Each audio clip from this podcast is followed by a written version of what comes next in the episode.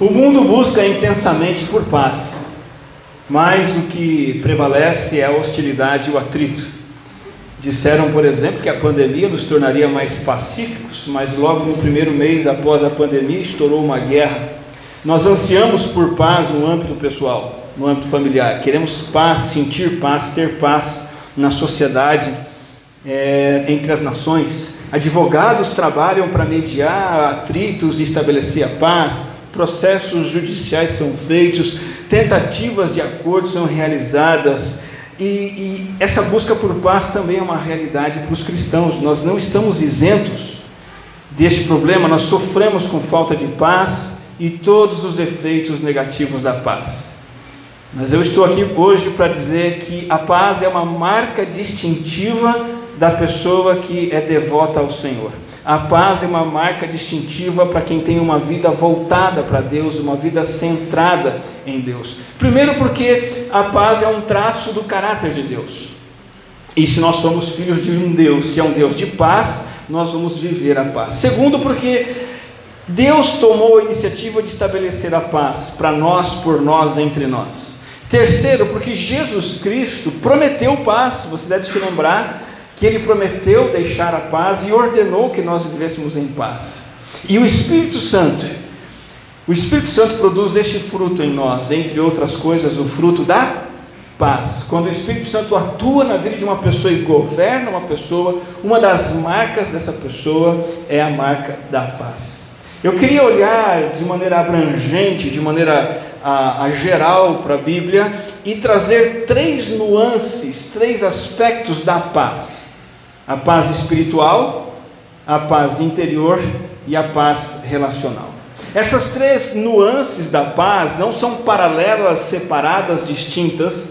A paz espiritual, a paz interior e a paz relacional se misturam, se completam e se reforçam como um só traço de caráter, que é o caráter da, da paz. Então, estamos falando hoje sobre paz. Eu espero que você aprenda sobre paz, experimente paz, desfrute da paz e que isso seja uma bênção na sua vida. O primeiro aspecto bíblico da paz é a paz espiritual.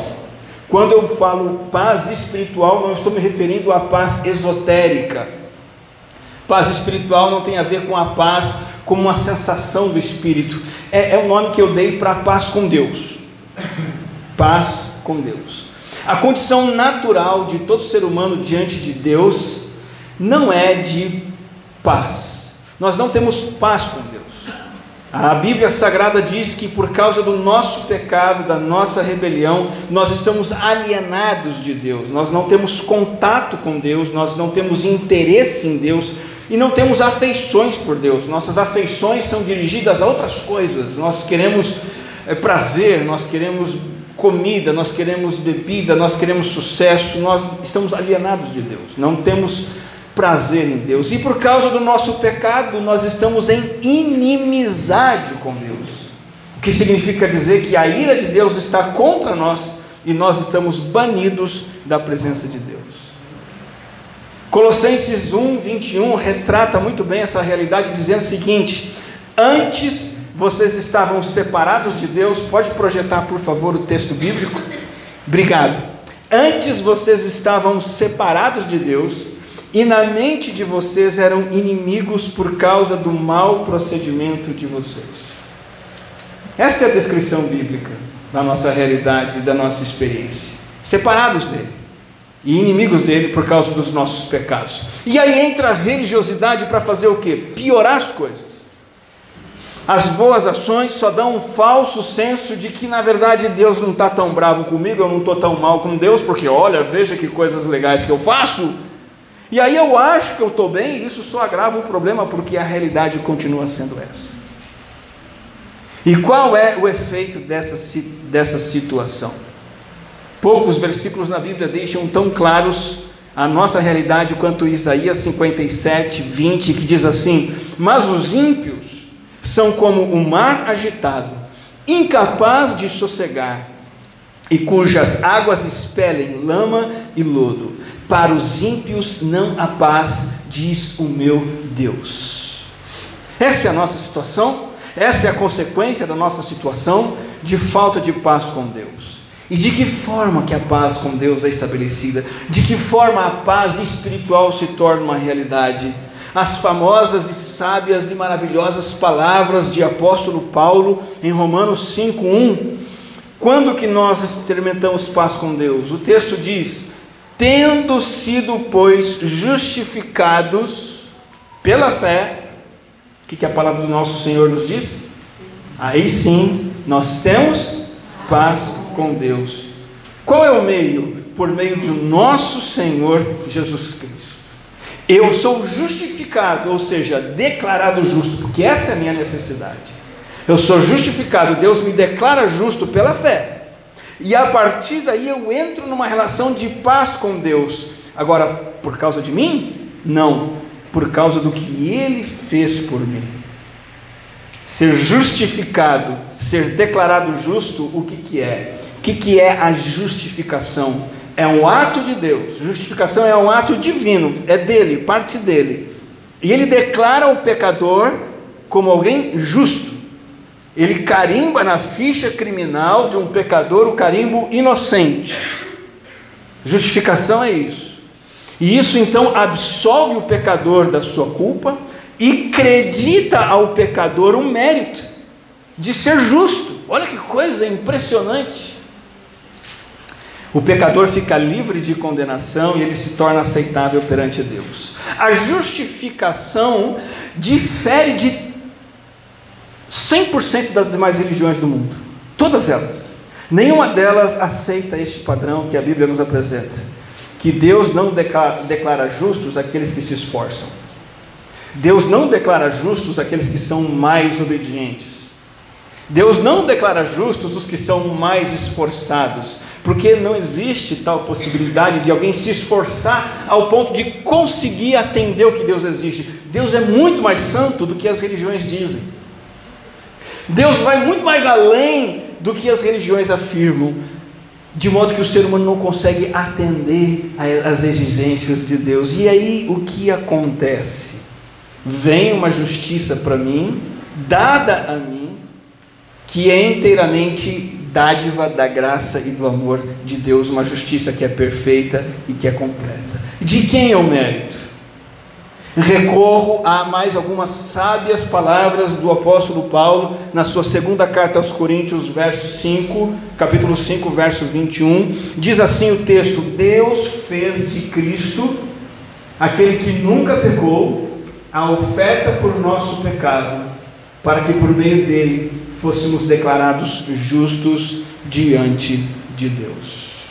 Os méritos são do Senhor Jesus Cristo, por isso ele é especial. Como a Márcia comentou, tem se ventilado o entendimento de que Jesus não é aquele que foi anunciado, existe algo mais em Jesus. E uma das coisas mais extraordinárias que existe em Jesus é essa: é que ele nunca pecou, e ele pega a justiça dele e ele entrega para nós. E ele toma sobre si o nosso pecado. Então aquele que nunca pecou foi tratado como pecador. Para quê? Para que a justiça que ele demonstrou na vida e na morte dele, o sacrifício que ele fez, fossem dados a mim. Isso é uma atribuição dupla. Então vou repetir.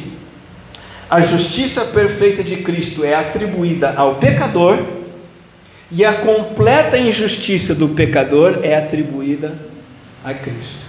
Quem estava aqui se lembra semana passada a ilustração que eu contei, a história do sacerdote com a roupa suja? Lembra-se? Sacerdote com a roupa suja. Ele foi se apresentar diante do rei com roupas sujas. Ele não podia. Assim nós não podemos ser aceitos por Deus, ter paz com Deus. Nossa vida está suja. E na hora que ele foi apresentar o seu sermão, quem apareceu? O grande príncipe, com uma roupa perfeita, pura, luminosa, brilhante. Houve uma troca ali. O sacerdote sujo tirou sua roupa suja e entregou para o grande príncipe. O grande príncipe pegou sua túnica e deu para ele vestir. E agora, com aquela túnica maravilhosa, perfeita, brilhante, reluzente, sem uma única mancha, ele está aceito diante do rei. Então, Jesus vira essa chave de sermos pessoas sem paz com Deus. Ele nos coloca num relacionamento de paz com Deus que é real, perfeito, completo e eterno. A partir do momento em que Jesus Cristo me dá a sua justiça, Deus se torna favorável a mim. Eu não sou mais inimigo de Deus, não estou em inimizade. E quando isso acontece? Quando eu creio em Jesus Cristo, quando eu coloco a minha fé nele, eu começo a ter essa relação de paz com Deus. Dizem que aconteceu em algum momento aí da história uma competição de pintura de quadros. E o tema daquela competição era o tema da paz. E os concorrentes deveriam pintar quadros que retratassem a paz, e o que melhor retratasse a paz seria o ganhador. E depois da competição transcorrer, houveram dois finalistas, e um deles era um quadro com uma paisagem primaveril, um campo florido, borboletas, beija-flores, sol. A gente quase que está achando que o novo normal é chuva, né? Mas imagine um quadro de uma paisagem sem chuva, céu azul, nuvens brancas, bonitas. Este era um quadro retratando paz, flores bonitas, inspirando, comunicando paz. Esse era um quadro. O segundo quadro era um quadro do oceano num seu momento de maior tempestade, escuridão, raios, relâmpagos, trovões, ondas enormes, agitadas, fustigantes sobre a rocha. E desses dois quadros, o quadro que ganhou a competição da paz foi o quadro do oceano bravo, com ondas terríveis batendo contra as rochas.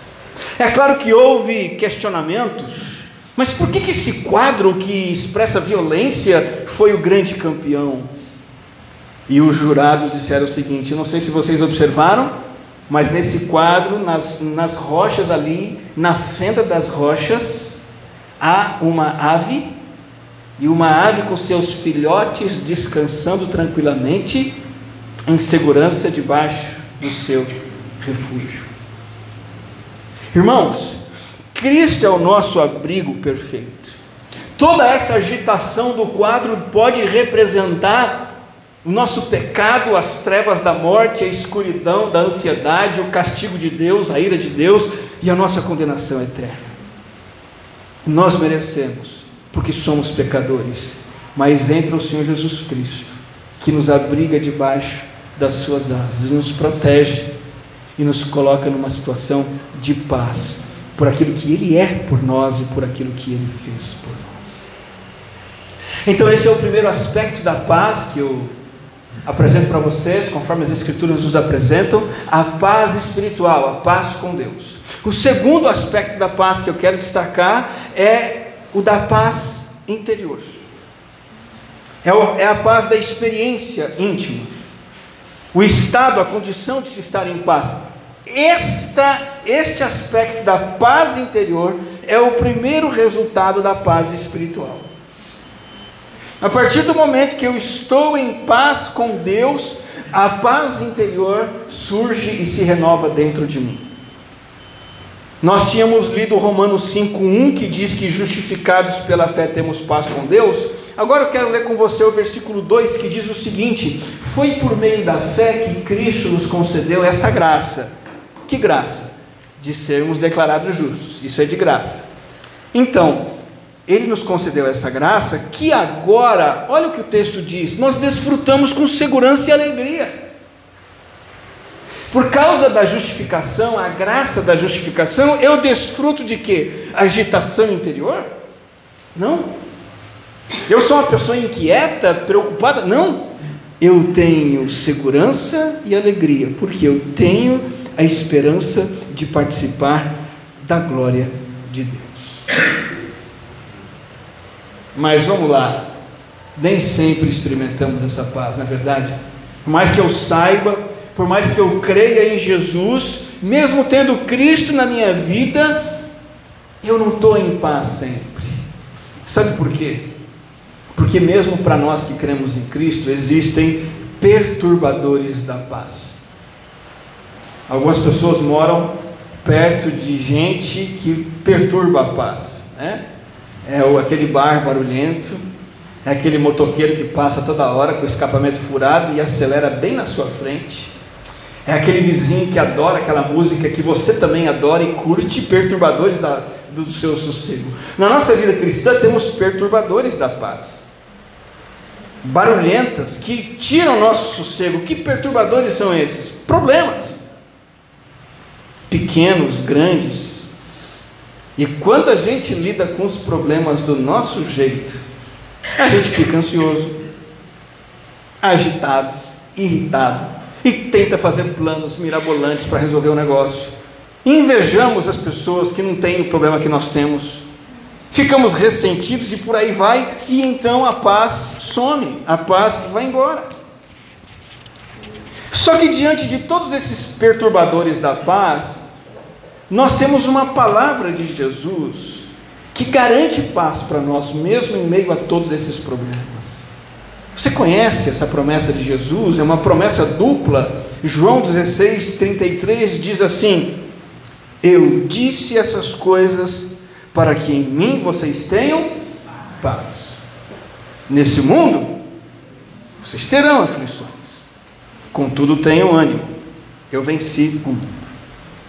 Jesus diz que em meio aos problemas nós podemos ter paz e podemos experimentar essa paz, e para isso ele fez duas promessas. Duas promessas. A primeira promessa parece que não é uma coisa muito legal de Jesus prometer. Mas o que, que ele prometeu? O que, que ele garantiu? Você vai ter problema. Você vai ter aflição. E que não deveria tirar nossa paz, mas tira. Uma coisa que acontece de maneira muito específica em relação aos problemas é que eles nos colocam na condição do será que? que assim que aparece um problema, a gente, o que, que acontece dentro de nós? A incerteza diante daquele problema. Surgiu um câncer, será que vou conseguir tratamento e cura? Surgiu um carro quebrado, será que eu vou dar conta de consertar? Surgiu demissão em massa, será que eu vou continuar no emprego? Ou eu fui demitido, será que eu vou conseguir outro emprego? Quanto tempo vai demorar?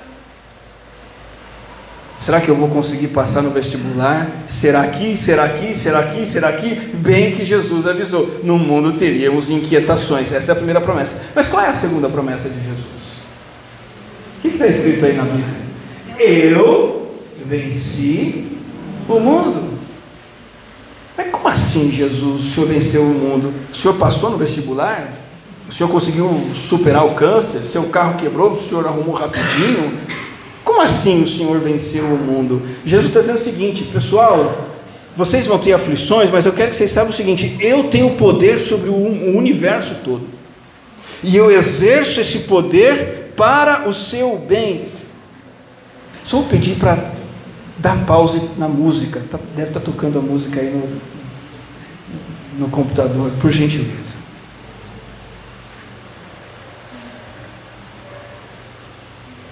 Obrigado. Lembra que Jesus falou que nenhum pardal cai sem o Pai Celestial permitir? Lembra que ele disse que até os fios de cabelo da cabeça estão contados? Quando Jesus diz eu venci o mundo, ele está dizendo o seguinte: eu estou no controle, estou cuidando e é para o teu benefício. Então, por que, que a gente se preocupa e se inquieta ao invés de ficar em paz? Porque não cremos que o Deus que cuida de cada pardal está cuidando do nosso salário. Não cremos e a gente fica inquieto. Será que? Será que? Será que? E essa inquietação faz a gente ficar ressentido, amargurado, chateado. Briga com a esposa, não vai para a igreja, xinga o vizinho, reclama, não lê a Bíblia, não, não quero saber também. Por quê? Que eu esqueci que o Deus que sabe de cada fio de cabelo que eu tenho na cabeça, Ele sabe de cada detalhe da minha vida também e está cuidando de tudo.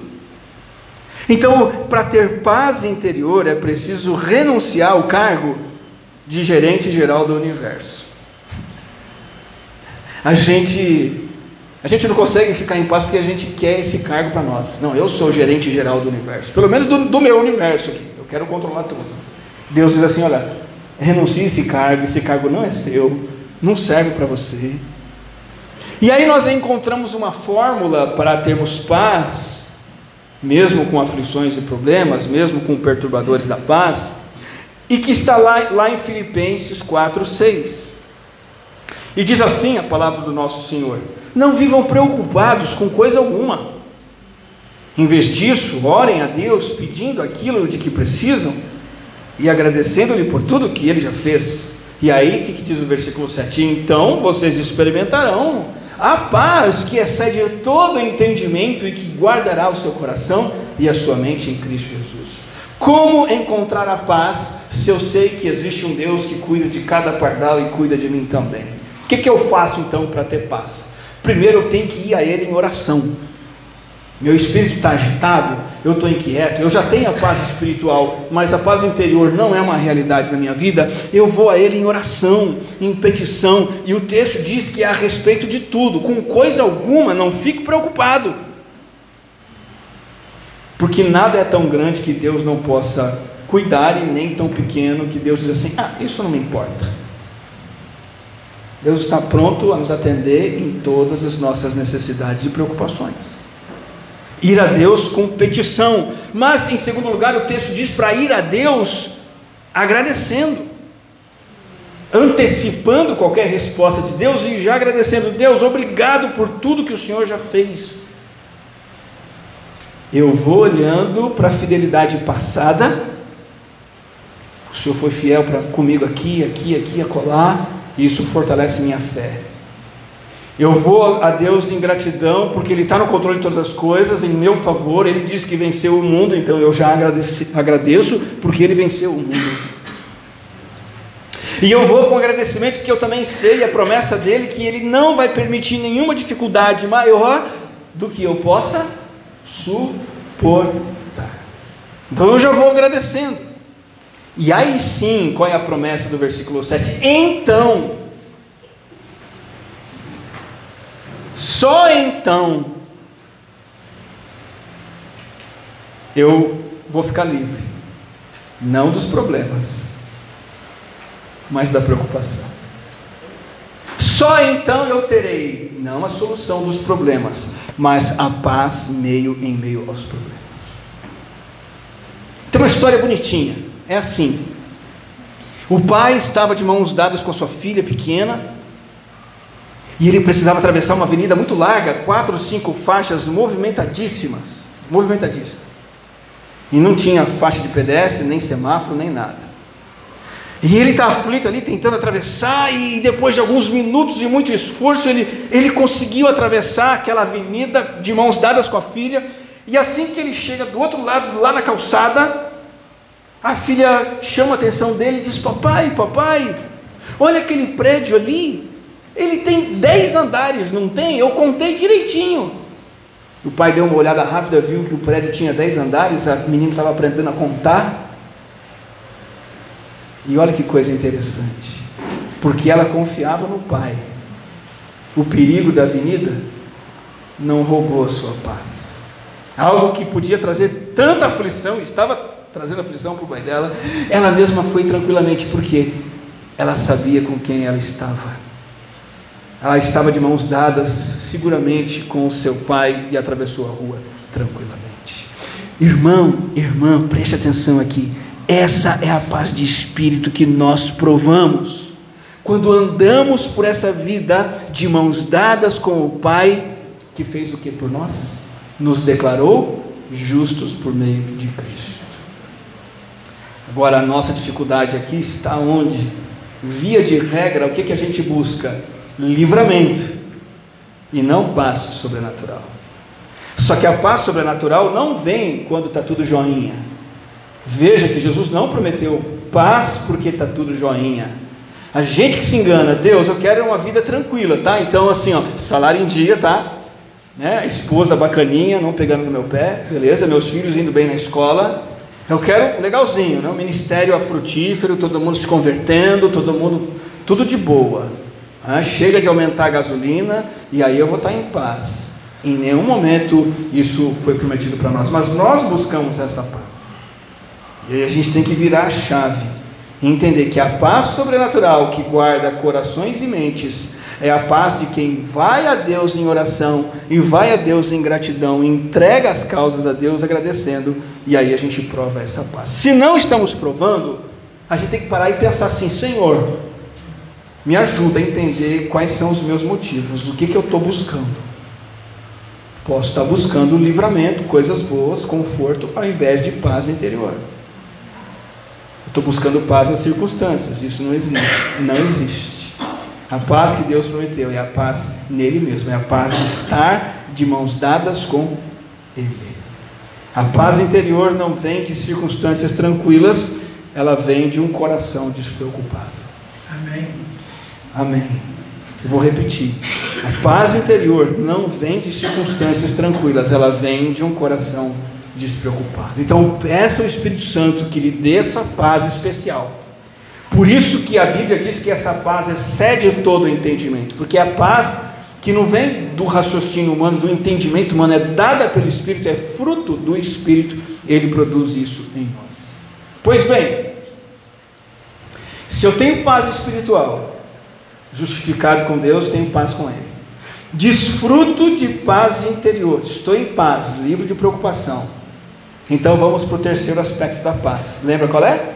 Temos a paz espiritual, a paz interior, e a terceira é a paz relacional. É a paz no relacionamento com os outros. Para a gente entender essa paz, vamos nos lembrar de uma lista que tem na Bíblia, que é chamada de lista de ações da natureza pecaminosa, mais conhecida como obras da carne. Você lembra que tem essa lista na Bíblia? Obras da carne, ações da natureza pecaminosa. Paulo fala dela lá na carta aos Gálatas, no capítulo 5. O que, que predomina nessa lista? Você se lembra? Uma das coisas que predomina são ações e atitudes que não têm nada a ver com paz nos relacionamentos. Eu estou mostrando aqui para vocês, ó, quando seguem os desejos da natureza humana, os resultados são extremamente claros. Tudo tem a ver com falta de paz, ó, hostilidade, falta de paz, discórdias, falta de paz, ciúmes, falta de paz, acesso de raiva, totalmente falta de paz, ambições egoístas, não, é, não tem paz aí, dissensões, divisões, inveja, é tudo que a gente consegue por nós mesmos. Falta de paz com o vizinho, falta de paz com o patrão, com o empregado, com o colega de trabalho, falta de paz com o marido, com a esposa, com os filhos, com o pai, com a mãe, com a sogra e com o cunhado também. Só que você lembra que lá em Gálatas tem outra lista? Porque essa lista é a lista de coisas que surgem de mim. A minha natureza pecaminosa produz isso. Mas na sequência, Paulo faz outra lista. Lembra? É uma lista menor, mais resumida é a lista de virtudes que resultam do que? De Cristo, através do Espírito, governando minha vida. E aí a paz é colocada no topo da lista ali, logo depois do amor e da alegria. O Espírito produz este fruto: amor, alegria e paz. Essa é a paz, é o terceiro aspecto da paz de que a gente está falando aqui. Paulo fez questão de mostrar, vocês aí da galáxia, não é mais para ficar brigando. Se você ler o contexto do capítulo 5 de Gálatas, ele, ele, ele num momento diz assim: vocês estão mordendo uns aos outros. A Bíblia diz umas coisas que a gente nem imagina, mas Paulo fala: vocês aí na galáxia estão mordendo e devorando uns aos outros. Para com isso, isso é obra da carne. Não só Gálatas, todo o Novo Testamento destaca a importância da paz. Eu separei três versículos aqui, eu quero ler com você. Uh, Romanos 14, 19 diz: Esforcemo-nos em promover tudo quanto conduz à paz. Hebreus 12, 14 diz: Esforcem-se para viver em paz. E 1 Pedro 3, 11 diz assim: Busque a paz com perseverança. Eu pesquisei o que significa esse negócio de perseguir paz, buscar paz, e encontrei esse significado. É um esforço intenso. Veja, esse fruto do Espírito é algo que eu tenho que buscar intensamente, com vigilância, de ir no encalço, buscar obstinadamente, fazer tudo que estiver ao meu alcance. me gastar, me humilhar, fazer o que for necessário para estar em paz com as outras pessoas. Deixa eu contar uma outra história que vai retratar bem esse ponto. Não sei se você já ouviu falar em Eric Liddell. Eric Liddell, ou Liddell. Foi um grande, um grande corredor, corredor mesmo, de competição de Olimpíada, escocês. A vida dele foi retratada no filme Carruagens de Fogo. Inclusive, esse filme ganhou o Oscar em 1981. Não sei se você sabe, mas além de corredor, ele foi missionário. Missionário presbiteriano na China durante 20 anos. E os dois últimos anos do Eric Liddell, ele, ele passou num campo de prisioneiros no Japão. Era a época da Segunda Guerra Mundial. E lá no campo de concentração, no Japão, ele era conhecido como pacificador entre indivíduos e grupos. Você sabe, imagina que um campo de concentração, um campo de prisioneiros, é um ambiente de atrito e conflito, não é verdade? É um ambiente em que as pessoas vão morder e devorar umas às outras. E o Eric Liddell não brigava com ninguém. E mais que isso, ele procurava estabelecer a paz entre os prisioneiros. E ele deixou essa impressão em todos de ser alguém extremamente pacífico e pacificador. Certo dia, o guarda japonês perguntou por que que Liddell não havia se apresentado à chamada. Todo dia era feita a chamada. E naquele dia o Eric Liddell não se apresentou. E alguém disse a ele que Eric Liddell tinha morrido. Por isso ele não havia se apresentado. Algumas horas antes. O guarda fez uma pausa, japonês, o guarda japonês fez uma pausa pensou e comentou assim: Eric Liddell era um cristão, não é verdade? Veja, Eric Liddell não falava japonês, o guarda não falava inglês. Eles se encontravam e, e, e, tinham contato apenas na hora da chamada, duas vezes por dia. Pergunta é: como é que o guarda sabia que ele era um cristão? Porque ele viu Cristo em Eric. Quando Eric mantinha a paz e não brigava, e quando Eric se esforçava para que as pessoas ficassem em paz no campo de prisioneiros. Felizes os que promovem a paz. Não foi isso que Jesus disse? Lá em Mateus capítulo 5, versículo 9. Felizes os que promovem a paz, pois serão chamados filhos de Deus. Os pacificadores estão tão revestidos com a paz de Deus, a paz espiritual e a paz interior, que eles buscam a paz nos relacionamentos. Um pacificador é alguém que desistiu de ganhar disputa e contenda, desistiu de brigar para ter razão. O pacificador é aquele que, que para de ir atrás dos outros para irritar, causar problema, cobrar. O pacificador é aquele que assim que percebe que chateou alguém porque pisou na bola, vai e pede desculpa, pede perdão, tenta se reconciliar. O pacificador é aquele que tem alguém na vida dele que o aborreceu profundamente, mas ele entende que é dever dele perdoar e manter a paz, mesmo quando ele é o inocente.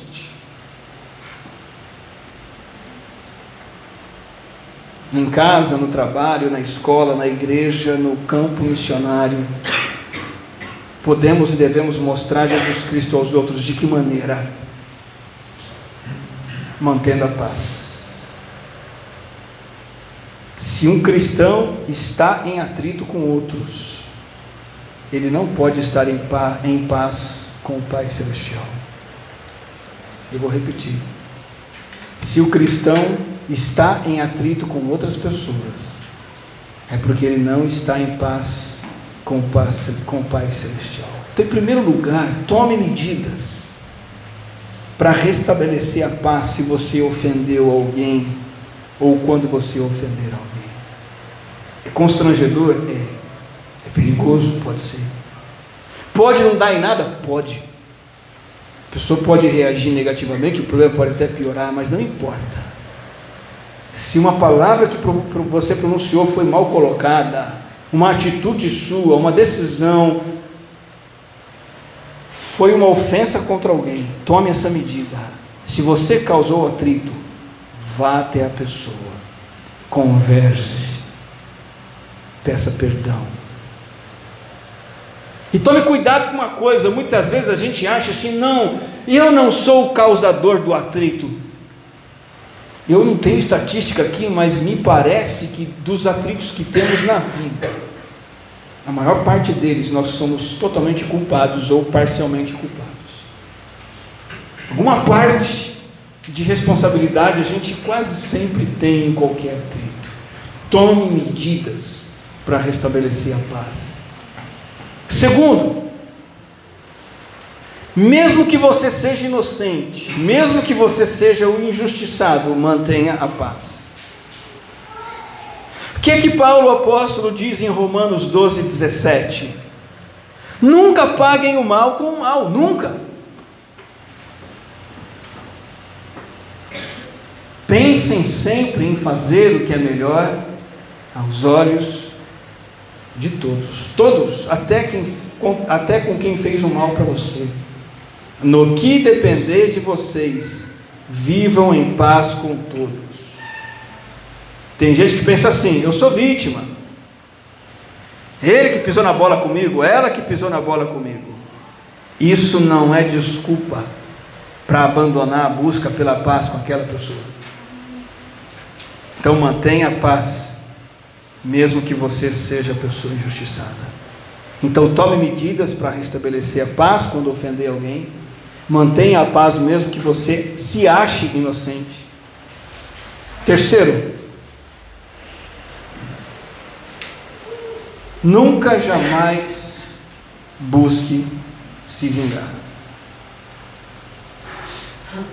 Se eu faço isso na prática, ou se eu maquino vingança lá no meu coraçãozinho, isso é contrário às Escrituras, porque o mesmo texto de Romanos 12, 17 e 18 que lemos no verso 19 vai dizer o seguinte: Amados, nunca se vinguem, nunca. Deixem que a ira de Deus se encarregue disso, pois assim dizem as Escrituras: a vingança cabe a mim.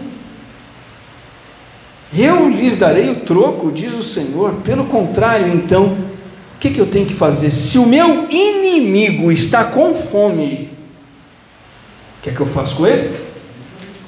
Dou comida para ele.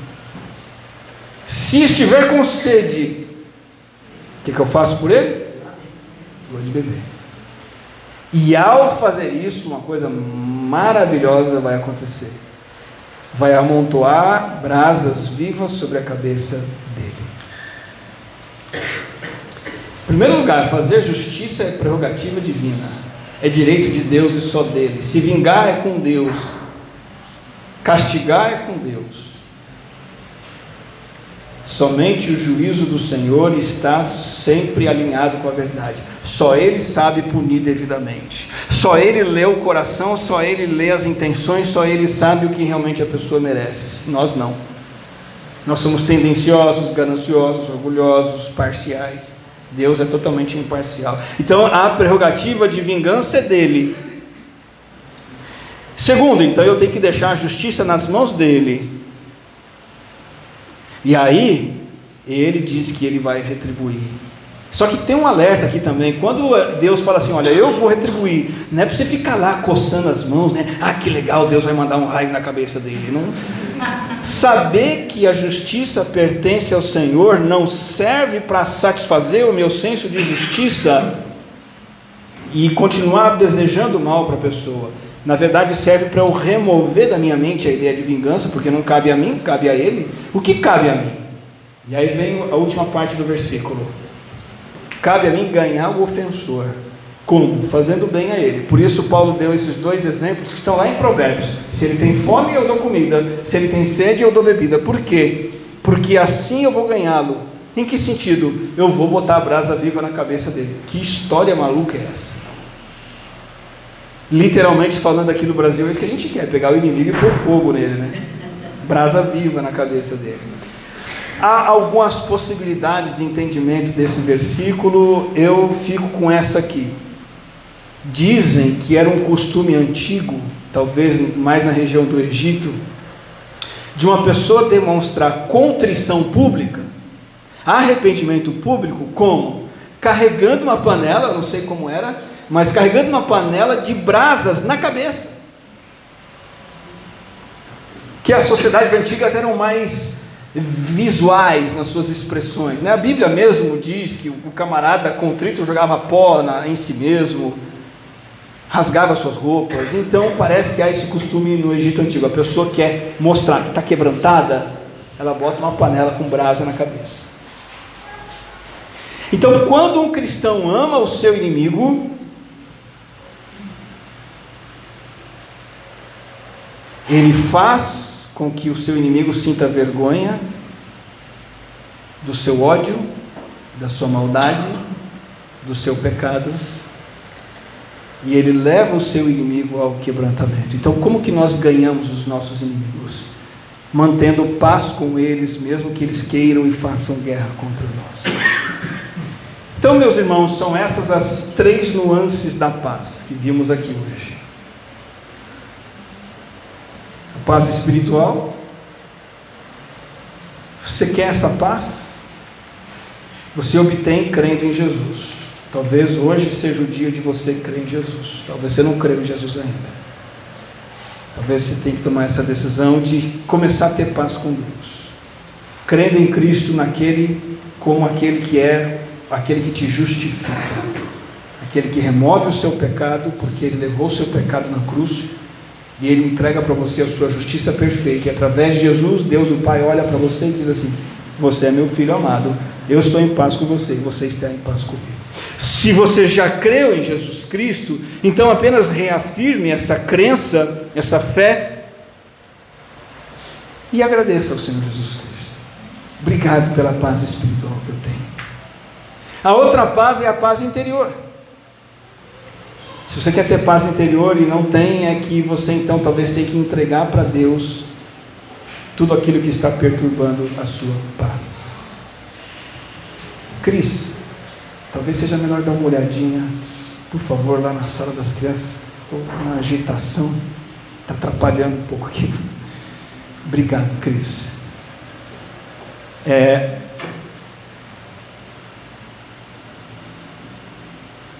Quem que está perturbando sua paz? Qual o problema? Qual pessoa? Qual dificuldade? Hoje, nesse culto, é o momento para você orar e dizer: Senhor, eu quero entregar essa pessoa nas suas mãos, eu estou inquieto com ela. Esse problema que gerou um grande e se na minha cabeça, esse problema eu quero entregar nas suas mãos. Paz interior. Talvez hoje seja o dia de você decidir ter paz nos seus relacionamentos. Tem tido atitudes antipacíficas com pessoas. Lembra da lista de Paulo? Hostilidade, divisão, inveja.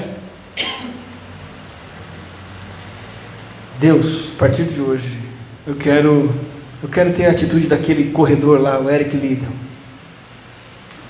Quero ser um campeão da paz, eu quero expressar atitudes de paz, aceitação, acolhimento para com todos.